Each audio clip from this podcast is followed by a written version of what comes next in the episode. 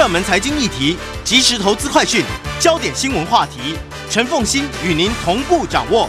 欢迎收听《财经起床号》。Hello，欢迎大家来到九八新闻台财经起床号节目现场，我是陈凤欣。民国一百一十二年四月五号，星期三，今天是清明节。我不知道大家清明节会不会有一些特殊的活动啊？当然，就是嗯，自从我父亲过世了之后，我们大概就会安排在清明节之前，然后就去上山看看一下我父亲。好，称不能称之为扫墓，我们其实就是跟我父亲聊聊天哈。然后，但是呢，有一个是我们家族呢必备的，就是。清明节一定要吃春卷，就我们每一天、每一年都会自己准备春卷的一些菜色啊什么的。好，所以谈到吃，今天呢，我们要来跟大家谈的这个题目呢，就跟吃有关了。好，在我们这个连续假期嘛，所以今天当然也是股市休市的一天呢。我们接下来谈的是最近有一本书啊，我很快的就觉得这本书很重要，想要跟大家来分享哈。这书名就叫做《糖》。胖，嗯，糖是有字旁的糖哈，所以它并不是这个米字旁的糖，对，所以并不是真的很甜很甜的那种糖，对，爱吃甜食不是这回事，对对对对对，淀粉其实也是这种糖，对。对不对？好，就碳水化合物大家都是这一种糖，嗯，好，糖，然后后面就加上一个胖，哈，糖胖。那这样是一个很重要的，希望大家能够健康的一个新的健康饮食概念的一本书哈。那今天在我们现场就这本书的作者之一，哈，他是呃瑜伽老师，他也曾经最重要，他其实曾经担任过康健杂志的总编辑黄慧如。那我今天邀请惠如来到我们现场哈，希望大家能够借由对的饮食找到真正健康的永续之道，嗯，对，可以做一辈子的方法。好啦，慧如早，凤馨姐早，各位听众朋友大家好，也非常欢迎 YouTube 的朋友们一起来收看录播。好，我们今天是先录影的。嗯，慧如，其实你这本书是跟一位医师合作的，游能俊医师。尤能俊医师，你为什么会寻找到尤能俊医师，然后跟他合作写这本？是他提出来，还是你提出来的？我们去找他的。其实像这种跟医生合作的书哦，在书市上多数啦，都是医生来找。出版社，嗯、然后嗯，你也大概知道，对对对，对，然后作者大概就是拿稿费之类的，嗯，然后就帮他他口述帮他出书。但我这个完全不一样，是因为尤能俊医师有一次上我的 podcast 的节目，然后他就讲到糖尿病就是高体脂肥胖加肌少型肥胖，体脂型肥胖跟肌少型。高体脂的肥胖，高体脂的肥胖就是脂肪太多了，对对对，不是你的体重很重这件事哦，是你的。腰这边、小腹这边的那个肥肥油很多这件事，就是你体脂肪很高的这件事，跟肌少型肥胖，嗯，因为你知道那个糖尿病人很多都是年纪比较长的嘛，像我去跟诊的时候，就是全部都是老人家，然后他们都有测 InBody，嗯，就是去找你的身体组成，就发现其实都是有三成哦，都已经是肌少症，嗯，好，我就觉得他这个说法让我觉得很有趣，因为我们以前知道的糖尿病就是，嗯、呃，肥肥胖胖的。然后还有就会糖尿病、血糖啊、胰岛素啊，然后就这样去控制，就是把这件事情讲的这么的专业、直接。嗯，我觉得，而且他就说他们有数据佐证，而且发表在国际期刊。所以，所谓的高体脂肥胖跟肌少型肥胖是两类型，还是其实就是同一类型？都是肥胖，但是他会看到有一群人是肌肉慢慢慢的萎缩缩小。那他当然跟高龄有关，外表外表看起来其实是瘦的，对不对？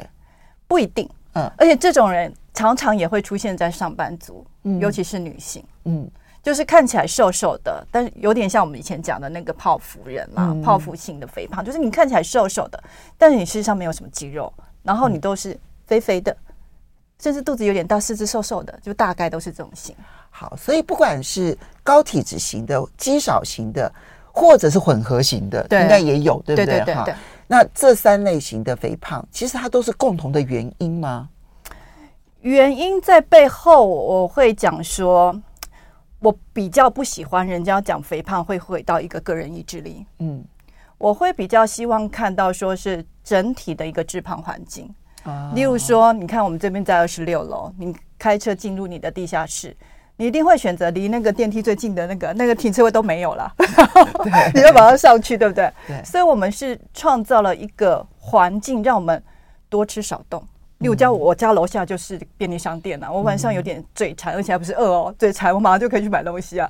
所以就是整个环境，然后我们不要看小孩也是啊，你一出门你看那么多的手摇饮，所以我们是创造了一个环境，是从小到大都让你很容易少吃多动。嗯，所以你这件事已经不是你个人意志力，或是你你控制不了自己的问题。所以，我们是在一个全球性的代谢疾病的代谢浪潮底下。那台湾只是它的一部分。那我们台湾可能还有手摇手摇饮的 issue 啦。所以，我们的年轻期肥胖事实上是蛮严重的。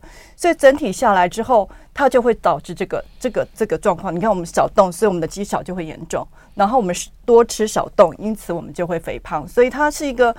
很难控制的一个状态下，那台湾还有其他的问题，例如说我们高龄化。嗯，台湾的高龄速度是全世界最快的，所以我们就会看到，就是说以前呢，不是新闻都会那个重阳节的时候，内政部长会去仁瑞家，嗯，写蛋糕，还有发红包。可是我就查我写正金牌，我就查一下我写书的那一年，我们有多少仁瑞？台湾已经有五千多个人瑞。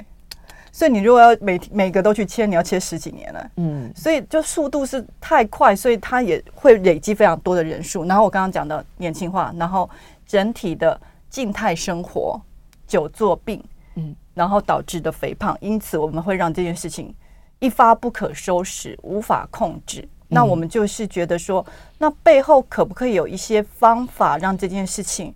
比较容易做，那那尤医师他自己哦，他自己是新陈代谢科的权威，也是大佬，他自己都变成糖尿病前期，所以你看那个环境多可怕。就算我知道了所有的跟糖尿病有关的这一些相关的知识的人，他也没有办法克服对环境上面的依赖。对，我书我书里事实上还有讲说。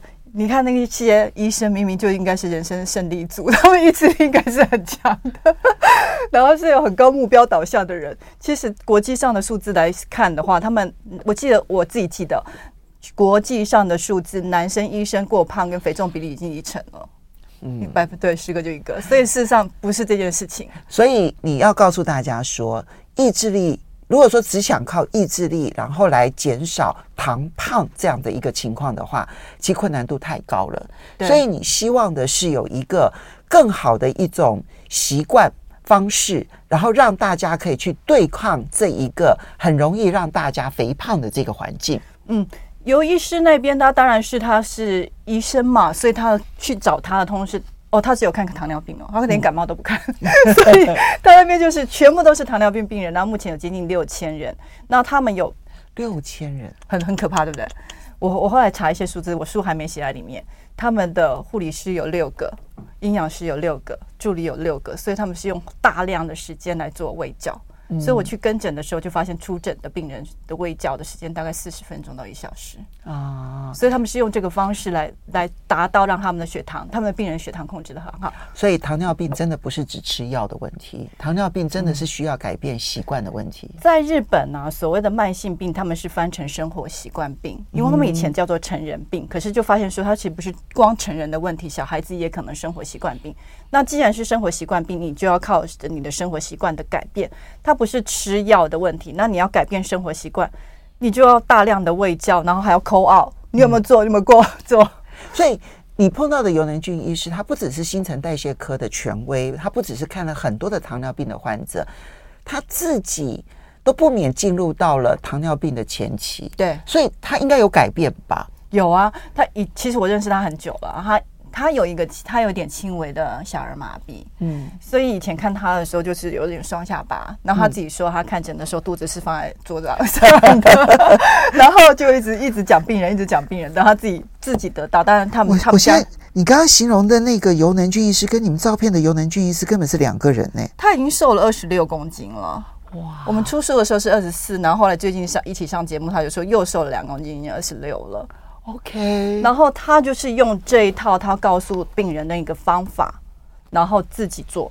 当然，他我们就说 医生是人生胜利组，意志力比较强，所以他们就是真的照做。他真的就是整个瘦下来，然后体脂率很低，嗯、就是他其实已经六十几岁了，嗯、然后你也知道，那个年纪越长，那体体脂率要降不容易，所以他体脂也降下来，嗯、体重也降下来。然后他是他们那种员工旅游去瑞士，他是也可以那个引体向上的那种 哦，那确实是意志力很坚强，这样。但是好，我们不需要到那么样大的意志力，如果只是根据他的简单方法，嗯，是能够做到。控制体脂率不要过高，对，然后让肌少症的问题不要在我们身上出现嘛？对对对对，他为什么会强调就是肌少症不要出现？就是因为你的糖尿病通常要饮食控制，你饮食控制之下哈，肌肉就会流失，你就很难吃到均衡，吃到足够的。蛋白质，所以它这个方法其实是也是经过一段时间累积，然后书上也有一些数字上的变化。一开始也是那种味教说，嗯、哎呀低糖啦，淀粉类少吃啦，嗯、然后效果不彰。嗯、后来就是两份糖，嗯、两份糖就大概是半碗饭，嗯、效果有，但没有这么明显。后来真的是完全的降到一份糖的时候，一份糖就大概四分之一碗饭的时候，嗯、效果很明显。但不止一份糖，它事实上还强调三份蛋白质跟三份蔬菜。所以你的肌少，餐盘告诉大家，对你的肌少才不会出现。好，糖尿病啊，到底有多少的危害？我曾经听过我一个朋友，啊，一个医师朋友跟我讲，他说，因为他都是每一年都要固定要到这个全民健保的那个监理委员会开会的，哈，他是医院代表这样子。他说，哦你知道我们其实我们过去知道说洗肾是台湾很重要的医疗花费的其中的一项。他说，洗肾病人，我们过去习惯性都觉得说那就是乱吃药。吃出了肾脏病，对不对？哈，他说，其实这个观念现在已经不对了。现在乱吃药的台湾的民众，其实已经比例很少了。哈，所以当然过去累积的病患还存在，哈，所以呢，这个比例还还蛮高的。但是，其实已经有超过一半的洗肾病人都是糖尿病转换来的。对啊，我们国家去登录在国际的那个肾脏病的那个登录上，也是发现是超。接近半数了，超过接近半数都是糖尿病控制不好，嗯、所以糖尿病控制不良，事实上是洗肾的最大股东。有糖尿病的人也一定容易老，为什么？它其实是一个循环。我们中间有一章是在讲说老化跟代谢，它彼此互相影响的。例如说，你的糖吃多了，你事实上会出现一种叫 AGEs。嗯，刚好是 AGE 就很有趣，它是一个促促进老化的因子，所以你的皮肤各方面也会很明显哦。所以这个这个触发因子哦，对还蛮容易记的。对，就 A G E 就年龄嘛哈，然后很多年龄就是 A G E S。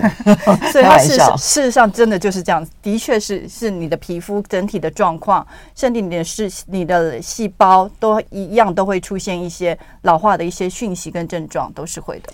好，那你刚刚一开始的时候就讲说是高体脂肥胖跟肌少型肥胖，嗯、高体脂为什么也会影响到肥胖？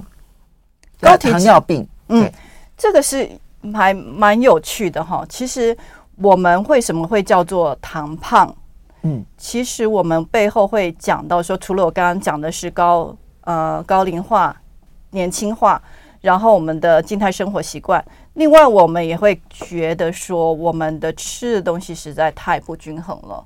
例如说你，你你待会可能要吃午餐，嗯，你打开你的便当一看，你可能视觉最大的是你的饭。嗯，那可能都已经超过三份了。那个那个，可是我们这件事好像不太不太，一直以来都没有什么变化。对。但是你吃了这么多的之后呢，它你消化不良，消化不来，就没有办法全部把它烧掉的话，它就会打包储存。嗯。那打包储存，它会储储存在肝脏。嗯。所以你会有脂肪肝，但是肝脏本来就不是放这些脂肪的地方，然后它就会游离出来到了胰脏，所以你会有脂肪胰。嗯。然后胰脏它是制造。胰岛素的地方，然后你的胰岛素就会开始不灵敏，嗯，所以它就会跟糖尿病有关。哦，会让我们分泌胰岛素变得困难，对，或者是减少，或者是不灵敏，或者是功能降低，对，就使得胰岛素要去把那个就是碳水化合物，然后转变成为我们真正可以运用的营养素的那一个功能，嗯、降低血糖的功能，对对对，几乎完全消失，这样。降低不灵敏啊，不灵敏，就像是呃，可能本来是一份胰岛素对一份血糖，对，不灵敏，那到最后变成一呃两份胰岛素才能解决一份血糖，因为你的血液中的那个糖太多了，它就不要不断的出来出来出来打仗，出来工作出来工作，后来它就不灵敏了，它就是它、嗯、就是搞混了，哦、就类似这样子，所以就到最后就是这个我我知道这宋晏仁医师常讲的胰岛素阻抗，对，就出现了，对，对不对？阻抗就是不灵敏的意思。这一些哦，其实你说穿了，当然跟我们的生活习惯都有很大的关系。那我觉得最重要的就是要怎么去建立一个良好的习惯，对，然后是真正的可以打击肥胖。所以前面其实你们提到了很多，就是有关于就是就是糖胖危机，对，就是。吃了过多的糖，哈，这个碳水化合物的糖，嗯，会导致的一些危机，不管是心血管疾病，不管是糖尿病，不管是肥胖，然后不管是发炎老化，然后还有包括了胰岛素，甚至于肾脏等等。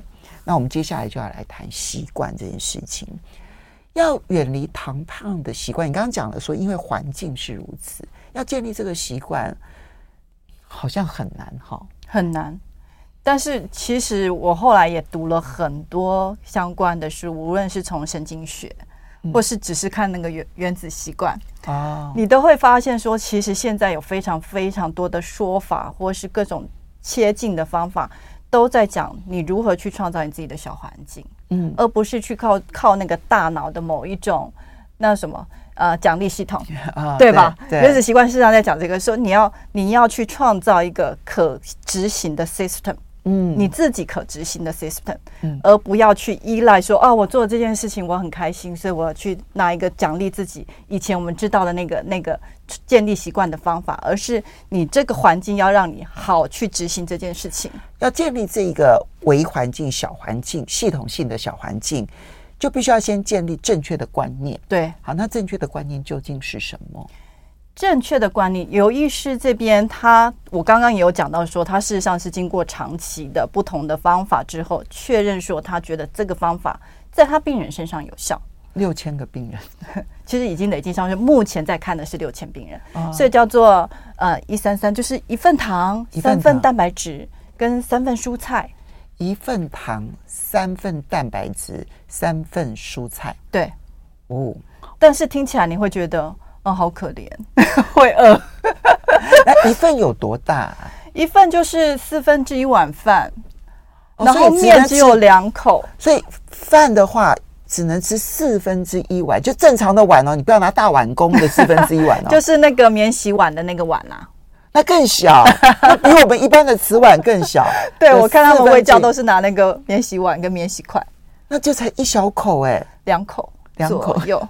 两口左右，面也是两口左右，然后水饺是三颗，那三三个水饺三颗，对，但是你之后的可以脱掉它的皮啦，哦，可以就是吃只吃里面的馅馅这样子，对对对。那那我现在这边问啊，就是说，所以一个新的观念是要控制你摄取的，等于是淀粉，对对不对？碳水化合物，嗯、对不对？哈，淀粉主要是淀粉，不管是。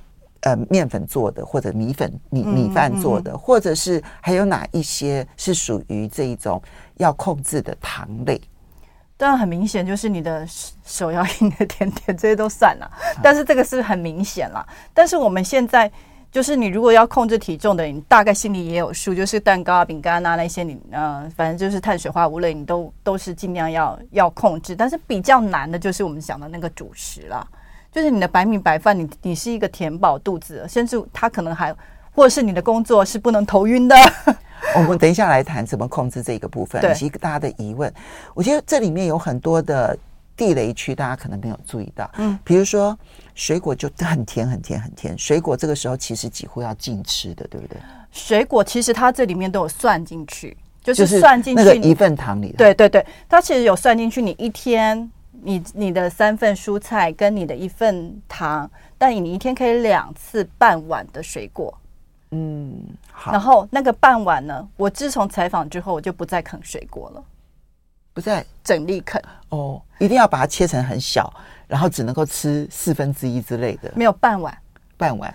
所谓不能整地啃，你这样就没有办法控制，你就不知道你的分量啊，你就不知道多少。嗯，但是你就把自己想象去五星级饭店。嗯，人家是把水果切好给你的，那你就可以放各式各样的啊。前阵子蓝莓也很便宜，所以我就放蓝莓啊。然后这次这阵子桃子比较便宜，但是我连桃子也是不啃的，我也是把它切片，然后把它弄得漂漂亮亮，用一个漂漂亮的碗来侍候伺候自己。一半的碗，一半一半，可以吃两次的半碗，两次的半碗，好，一天对不对？对。那还有一些是，比如说像是玉米啊、山药啊，哈，嗯，然后还有马铃薯啊，对，南瓜、南瓜啊，对，这些通通都是淀粉质，对，都算淀粉类啊，就是杂粮类。嗯嗯，好，那所以这个时候我们先必须要认清楚什么是要被控制的那一份糖，嗯，那一份糖我们先认清是哪一些种类之后，你才能够谈控制嘛。对，另外也要提醒哦。我们生活中实在太多看不见的糖，嗯，比如说，比如说你吃放的那些酱料，各式各样的酱料啊，哦、嗯，那些番茄酱啊，就是你尽可能去创造。其实你，我觉得啊，你当你有限限制，本身就是创意的来源，创造力的来源。所以，当你知道说那个东西其实很多糖，那你就要想说，那你你的做菜的方式有没有可能让这件事减少？例如说，我就很爱做意大利式的东西，嗯、所以你就家里会有点香料，然后你会有橄榄油，你你也可以买好一点的橄榄油，所以它的那个果香事实上是还蛮蛮充裕的。那再淋一点点那个红酒醋或白酒醋，事实上你就可以让这件事情比较少，你就是不用去买市售已经帮你调好的各式什么什么芝麻酱啦、番茄酱，其实它里面糖都还算不少。嗯。这件事情啊，它所以我觉得说，要创造自己小环境之前呢、啊，你要先认清环境当中糖的这些。假设你把它视为敌人的话，敌人在哪里？嗯嗯、啊。所以那些酱料，其实要去学会那个阅读，对不对？哈、嗯，然后你要去认清它是怎么做的。如果你觉得很麻烦的话，其实你就去阅读它背后的那一些材料。它上面其实也会告诉你碳水化合物含量多少，什么等等的。嗯、那比例太高的，你当然就是必须要减量使用，或者是你选择的时候，你选很多品牌，你相对糖少的，比较少的。对，比如说你同样都是属于沙拉酱，油醋酱一定很少，因为它又是油跟醋嘛。嗯，一凯撒啊什么的千岛啊都会少。没错，好，这是就是先认清这个。嗯，正确的意识。可是我们要稍微休息一下。可是，在执行的时候，我相信很多人都会问：这能保吗？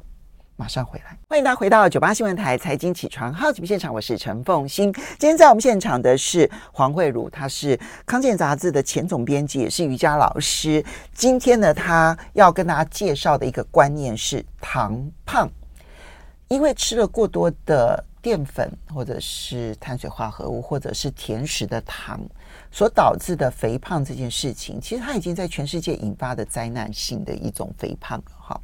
那嗯，健康是一个很大的问题，可是后面伴随着许多我们认为很严重的慢性病，其实说穿了它都是新陈代谢病，都是这种糖胖所造成的。嗯，所以你要去真正的解决这一些疾病啊，最好的方式并不是吃药，就是。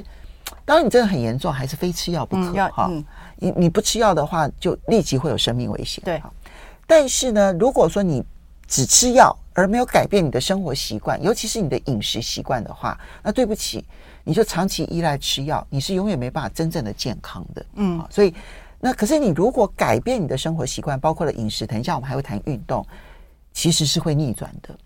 嗯。尤医师他会比较不喜欢跟人家谈逆转这件事，也许你真的做得到，但是他会觉得不用都 say 你啊，不用去跟人家赌性命。就是说，你的其实他的数字，他自己瘦下来之后，他的心血管的数字也很好，他的糖尿病当然是逆转了，但是他还是都会吃一个最低阶的药去控制的。他觉得不需要去赌，然后还是要好好的去做控制。当然，你就他们医诊所来讲，他们好好的做胃教，让你。病人的生活习惯改变，事实上他们药费是减少的，对，打口服胰岛素几乎是零了，嗯、然后打一注射型胰岛素也是逐年逐季的下降，所以看起来是一个啊，卫教要讲这么久，事实上反而是更有效率的方法，就至少让所有的人的糖尿病不但没有恶化，反而是逐渐的回转，成为一个相对好的一种状况，对对对，对不对？哈，那。我们就先来谈饮食的部分哈。嗯，这样一份糖哈，就是有字边的糖哦，有嗯，这个子丑寅卯申酉戌亥的那个油哦哈，对，油油食哈的的那个糖。然后呢，三份蛋白质跟三份蔬菜。我们刚刚说要先认识糖有哪些，嗯，认识完了之后只有一份。你刚刚提到说一份有多少？四分之一碗饭，然后大概两口的面，三颗水饺，然后燕麦大概三三尺。这还是在不能够有什么玉米啊、马铃薯啊、地瓜的情况之下，对不对？对对对，就是说你如果吃便当有那种蚂蚁上树，那个 那个也算糖。哦，所以哦，对，那个那个叫做什么来着？那个叫做蚂蚁，就是炒炒冬粉那个蚂蚁上树。对，冬粉也是。对啊。哦，除非它是绿豆做的。绿豆也是糖啊。哦，哎，绿豆不是蛋白质哦。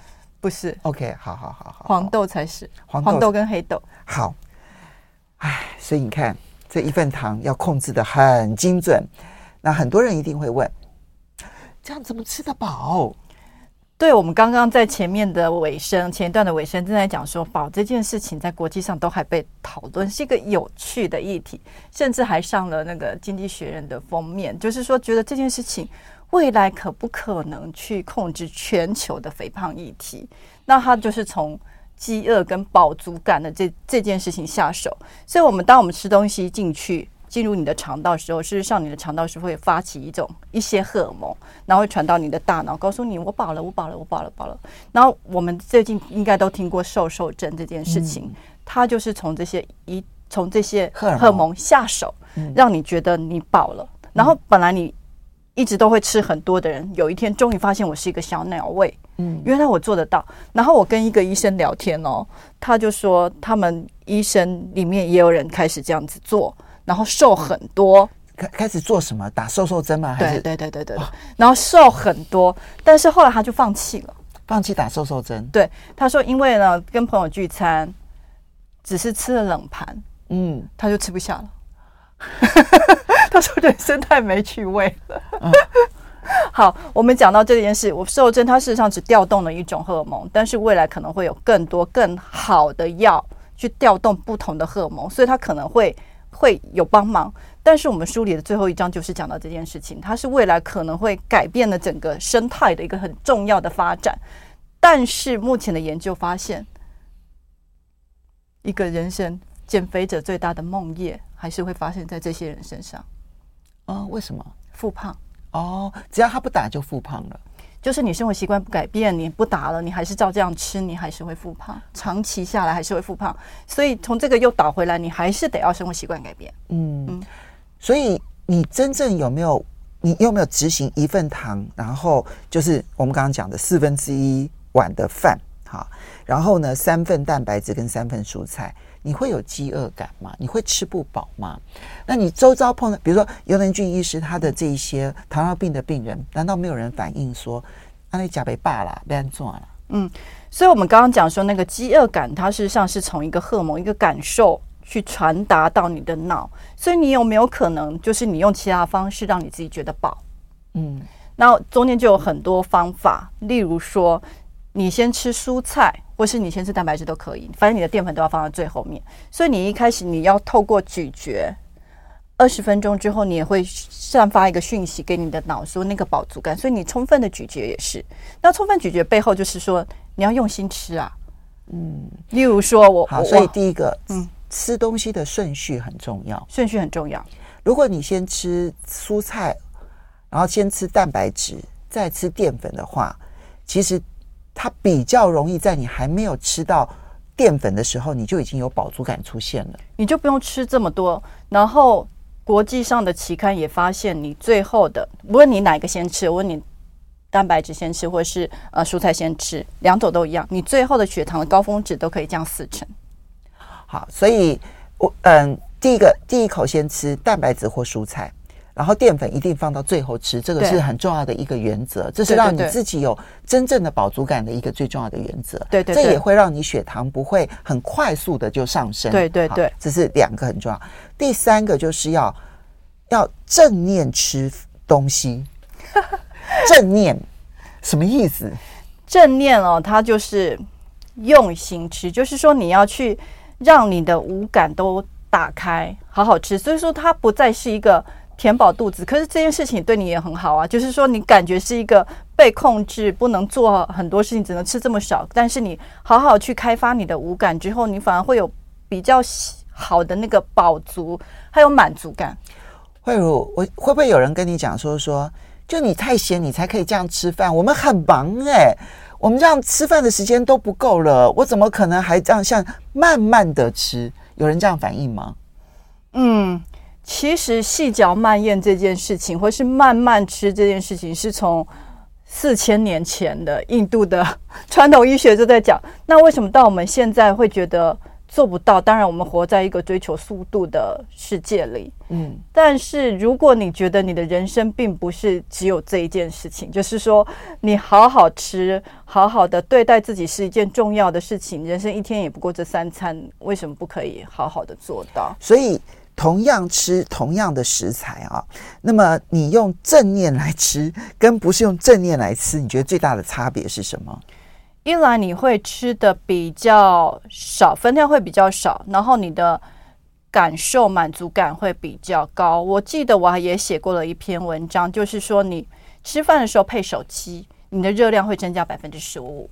嗯，就是你没有感受的吃，盯着剧吃，嗯、你没有感受你到底吃了什么。嗯，那你只是觉得，哎，有饱吗？没饱吗？有饱吗？再吃一点。嗯，所以你通常会吃的比你真正需要的更多。嗯，好，所以呢，这个是很重要的，就是吃东西的顺序。然后，那前面就讲吃东西的安排，然后后面讲吃东西的顺序，然后接着就是吃东西的态度，对不对？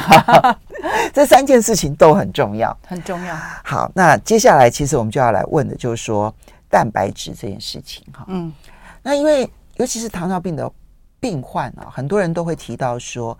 其实蛋白质也不能够吃过量，因为吃过量很容易伤肾。一般正常人的是不会，而且一般正常人很难吃到足够的蛋白质。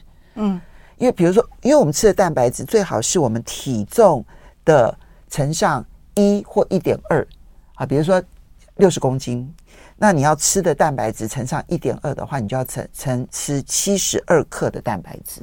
然后七克就是一份，所以一天要吃到十份，然后分配到三餐，所以一餐是三份，就这样子，这么简单。可是，可是其实要吃到这个不是容易的事情啊，因为一颗蛋里面才七，嗯、才七克啊，五克多，五克多。你看，对对对，按按照不同的做法，对对对对。假设它就是一份好了，一颗蛋就是一份好了，你不太可能吃十颗蛋啊。现在尤其是啊，那可是你吃。你吃鸡肉，并不是说我吃一百克的鸡肉就有一百克的蛋白质，不是不是没有，它那里面有水又油，所以是要算它里面蛋白质的分分量。对，所以要吃到足够的蛋白质不是容易的事，对不对？呃，可是问题是，洗肾患者又不能够，或者肾脏病的患者，或者糖尿病的患者又不能吃太多的蛋白质，这怎么吃啊？其实我书里，其实我昨天还跟陈月清老师电话还聊到这件事情。那嗯，就是如。呃，凤欣姐讲的，事实上，你如果没有慢性肾脏病的问题的时候，就是你应该要吃到，尤医师他自己的经验是一一不够，要吃到一点二。嗯，我也主张一点二，对，一点二或以上，或到一点五，所以你要吃到那样的量。然后国际的肌少症的指引也是这样子说的，但是只有吃到足够的蛋白质，才能够避减少肌少症的可能性，对不对？对，但是国际的呃。肾脏病的类似指引也是最新的，它是讲说，你如果已经有慢性肾脏病，是是掉到零点八，嗯，每每公克的零点八。那以及你如果已经有开始你的肾脏病的分数，它事实上你每次去看医生的时候，他会给你给你做一些检查，已经开始掉的时候。新陈代谢科医师会盯准的你的各种数字，甚至他会需要会诊肾脏科的时候，你当然就是你要跟你的医生好好的配合，嗯，你所有的饮食都要配合他们给你的那个分量。嗯，那如果没有的话，就是一点二，开始有慢性肾脏病是到体重的零点八，简单讲就是这样子。嗯，嗯，好，所以要吃到足够的蛋白质，这件事情很重要，否则你的生命品质会很有影响了。就是说，你老的时候，不要说你想要创业或是去。国外旅行，你连走到你们家巷口都没有办法的时候，生命品质是很有影响的。我们稍微休息一下，等一下回来之后呢，还要谈吃东西的种类也很重要。马上回来节目现场。欢迎大家回到九八新闻台财经起床号节目现场，我是陈凤欣。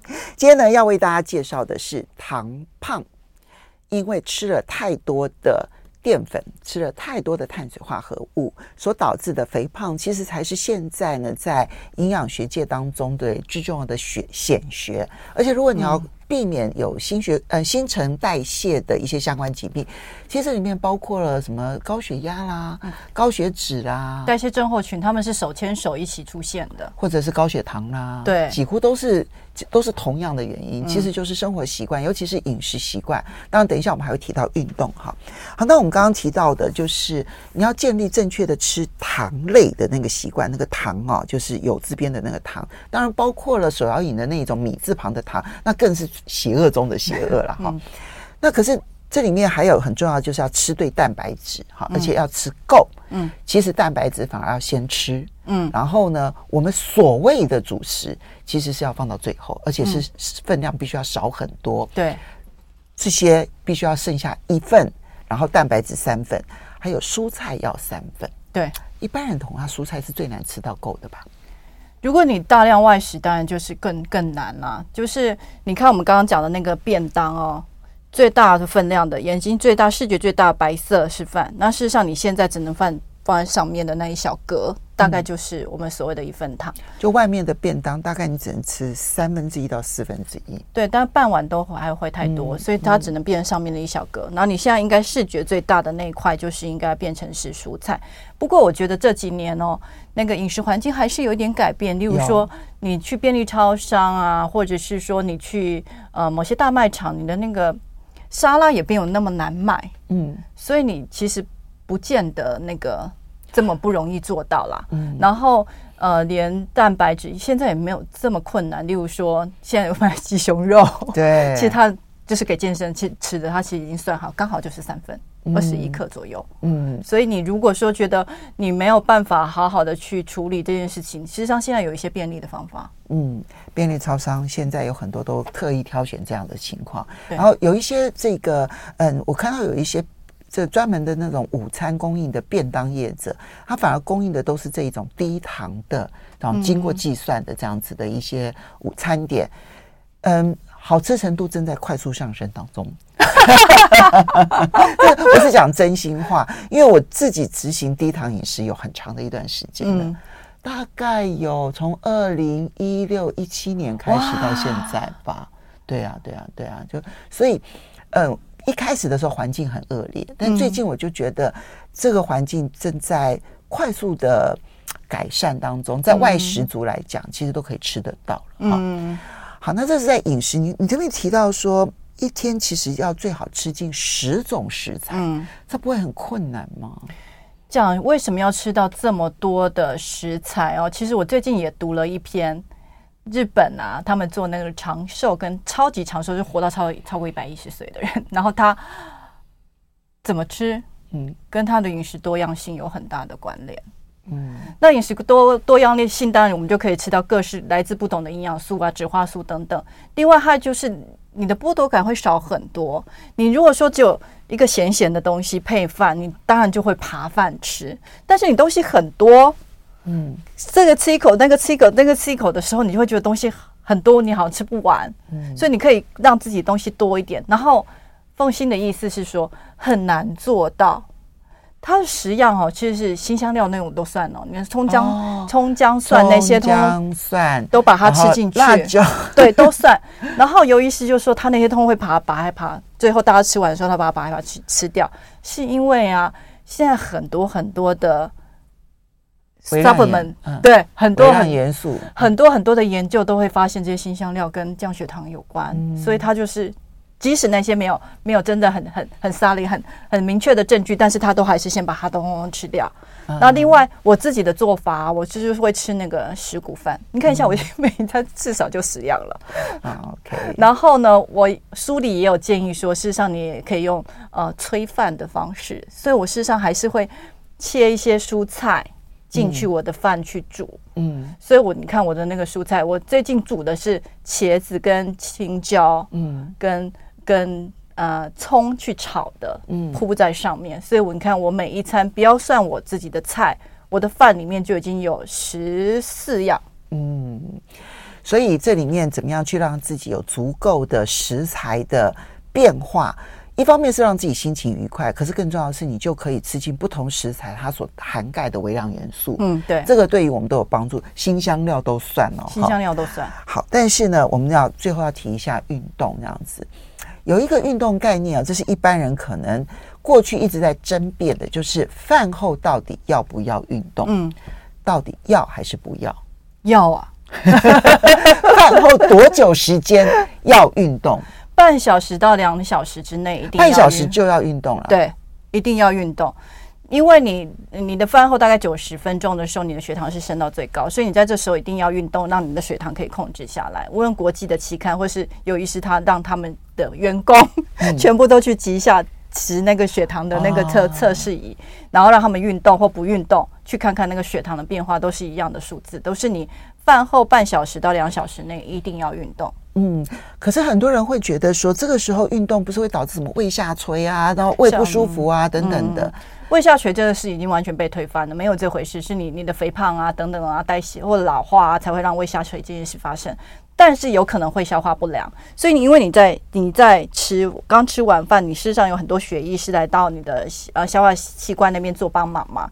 但是你如果又运动的时候，你的血液又得离开去到你的四肢，那可能会让你的有点消化不良。不过这个状态是指说剧烈的运动，非常剧烈的运动。嗯，但你如果不是这么剧烈的运动，就是说你饭后就起来，嗯，其实我就是会，我我写这本书之后呢，我本来没有。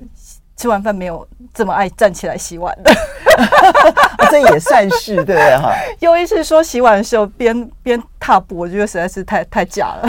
哦，但我就是一定，我以前就是当然就像大家会想要窝一下滑滑手机，但是我现在就很乖的去洗碗、去倒厨余，嗯、或是你去遛狗等等的，嗯、你就尽可能去创造你要站起来的那个机会，尽量的动一下。或是你觉得不会太 gay 掰，你也可以做一点点那个深蹲啊，等等等等。嗯、对，从小我爷爷就跟我讲说，饭后百步走，活到九十九。对，现在看起来这一句话反而是真理，对不对？是真理，是真理。嗯，好，所以饭后的三十分钟，然后到两个小时，这个时候其实呃，对啊，所以是之内哈，三十分钟到两，嗯、当然也不是说你吃完饭就立刻啊起来蹦蹦蹦，不是不是。不要剧烈运动，对，缓和型的运动。对，你不要说去吃喜酒啊，然后你就在旁边做伏地挺身，不需要做到这么夸张。好，所以这个呢是饭后的运动，其实是很重要的。这个最重要的目的是什么？你血糖可以降低，然后你现那时候身身体有非常非常多的营养热量，嗯嗯、然后你你用你的肌肉去启动。它有一个东西叫 Good For，它是有点像是一个导游或马车，会帮你的那个那些所有的营养带到你的肌肉去，所以不只是说你的你的血糖可以得以控制，你的肌肉也会长。哦，所以呢，我们刚刚虽然讲说吃足够的蛋白质才能够避免肌少症，但是要避免肌少症，最重要其实还是要运动。但是这个缓和的运动，在饭后的半个小时就立刻做的运动，其实对于你避免肌少症可能帮助更大一些。对，两个都有效。嗯，大家都知道说，其实我已经推超慢跑相当多年了。我的经验是，这个时候的超慢跑最有效。哦，它也是一个有氧啊，因为它既有氧，而且它很缓和。其实它跟它跟散步的那个，它比散步稍微剧烈一点，但是它比慢跑要来的缓和非常非常的多。它不会造成心脏负荷，而这样子的一个缓和运动，大概对于我们降血糖啊各方面都是最有帮助的。嗯、我们要非常谢谢黄慧茹啊，那么带来的这一个糖胖的观念。希望我们每一个人都很健康，这个我觉得是我们现在在这个社会当中最需要推广的一个概念。我们都会老，我也不在乎老，嗯，但是我希望我在活着的每一天都是健康的，这才是我们的愿望。老没办法控制，但是衰可以控制。好的，要非常谢谢黄慧茹，谢谢大家，谢谢，拜拜，拜拜。